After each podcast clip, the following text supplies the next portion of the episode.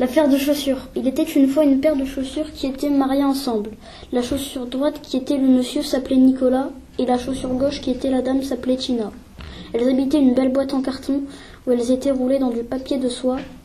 Elles s'y trouvaient parfaitement heureuses elles espéraient bien que cela durerait toujours. Mais voilà qu'un beau matin, une vendeuse les sortit de leur boîte afin de les essayer à une dame.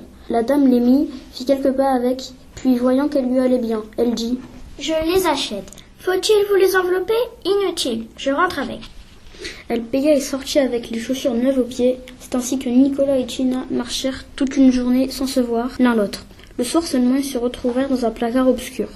C'est toi, Tina Oui, c'est moi, Nicolas. Ah, quel bonheur, je te croyais perdu. Moi aussi. Mais où étais-tu? Moi, j'étais au pied droit.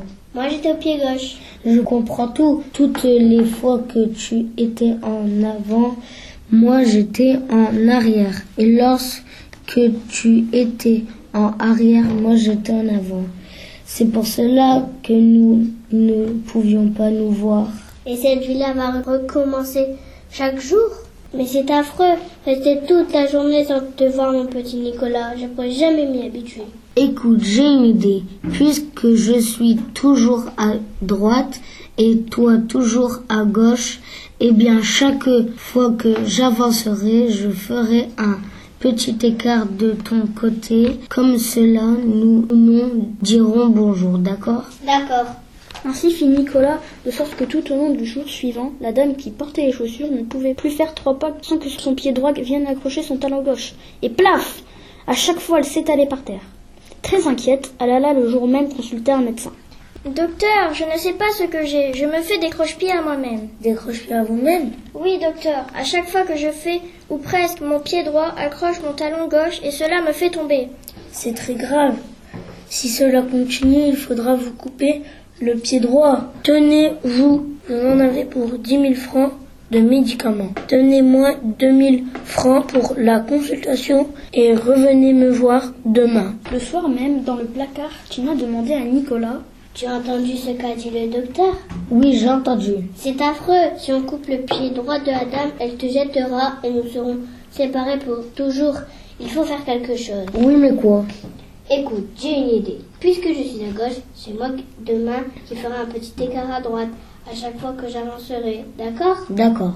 Ainsi fit-elle de sorte que tout au long du deuxième jour, c'était le pied gauche qui accrochait le talon droit. Et plaf La pauvre dame se retrouvait par terre. De plus en plus inquiète, elle retourna chez son médecin. Docteur, cela va de moins en moins. Maintenant, c'est mon pied gauche qui accroche mon talon droit. C'est de plus en plus grave. Si cela continue, il faudra vous couper les deux pieds. Tenez, voici une ordonnance. Vous en avez pour 20 000 francs de médicaments et donnez-moi 3 000 francs pour la consultation. Et surtout, n'oubliez pas de revenir me voir demain. Le soir même, Nicolas demandait à Tina. Tu as entendu? J'ai entendu. Si l'on coupe les deux pieds de la dame, qu'allons-nous devenir? Je n'ose pas y penser. Et pourtant, je t'aime, Tina. Moi aussi, Nicolas, je t'aime. Je voudrais jamais te quitter. Moi aussi, je le voudrais. Il parlait ainsi dans l'obscurité, sans se douter que la dame qui les avait achetés se promenait dans le couloir en pantoufles parce que les paroles du médecin l'empêchaient de dormir en passant devant la porte du placard. Elle entendit toute cette conversation et quand elle était très intelligente, elle comprit tout. C'est donc ça. Ce n'est pas moi qui suis malade, ce sont mes chaussures qui s'aiment. Comme c'est gentil. Là-dessus, elle jeta à la boîte aux ordures les trente mille francs de médicaments qu'elle avait achetés et le lendemain, elle dit à sa femme de ménage. Vous voyez cette paire de chaussures? Je ne les mettrai plus, mais je veux les garder quand même. Alors cirez-les bien, entretenez-les bien, qu'elles soient toujours brillantes et surtout ne les séparez jamais l'une de l'autre. Restée seule, la femme de ménage se dit Madame est folle et de garder ses chaussures sans les mettre. Dans une quinzaine de jours, quand madame les aura oubliées, je les volerai. Quinze jours plus tard, elle les vola et se les mit aux pieds, mais quand elle les eut mises, elle aussi commença à se faire des croche-pieds à elle-même.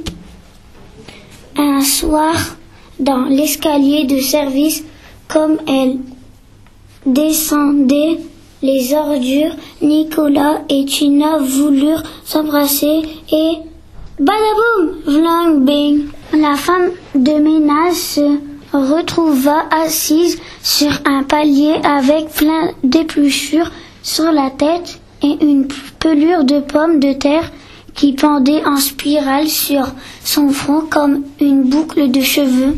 Ces chaussures sont sorcières. Je ne les mettrai plus. Je vais les donner à ma nièce qui est boiteuse.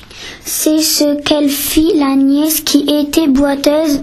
En effet, passait presque toute la journée assise sur une chaise, les pieds joints, quand par hasard elle marchait.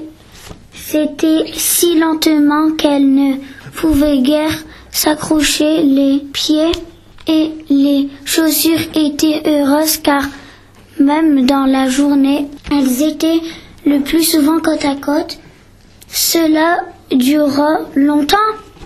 Malheureusement, comme la nièce était boiteuse, elle usait d'un côté plus vite que de l'autre. Un soir, Tina dit à Nicolas Je sens ma semelle qui devient fine, fine. Je vais bientôt être percée. Mais fais pas ça.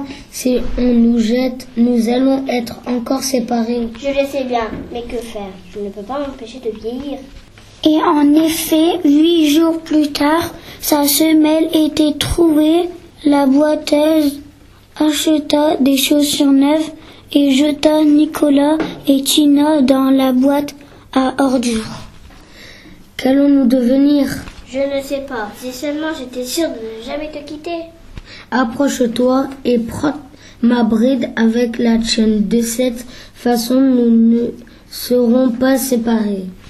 Ainsi firent-ils ensemble. Ils furent jetés à la poubelle ensemble. Ils furent emportés par le camion des éboueurs et abandonnés dans un terrain vague. Ils s'y restèrent ensemble jusqu'au jour où un petit garçon et une petite fille les y trouvèrent. Oh, regarde, les chaussures, elles sont bras dessus dessous. C'est qu'elles sont mariées ensemble. Eh bien, puisqu'elles se marient ensemble, elles vont faire leur voyage de noces. Le petit garçon prit les chaussures, les cloua côte à côte sur une planche, puis il porta la planche au bord de l'eau et la laissa descendre au fil du courant vers la mer pendant qu'elle s'éloignait. La petite fille agitait son mouchoir en criant Adieu chaussures et bon voyage. C'est ainsi que Nicolas et Tina, qui n'entendaient plus rien de l'existence, eurent quand même un beau voyage de noces.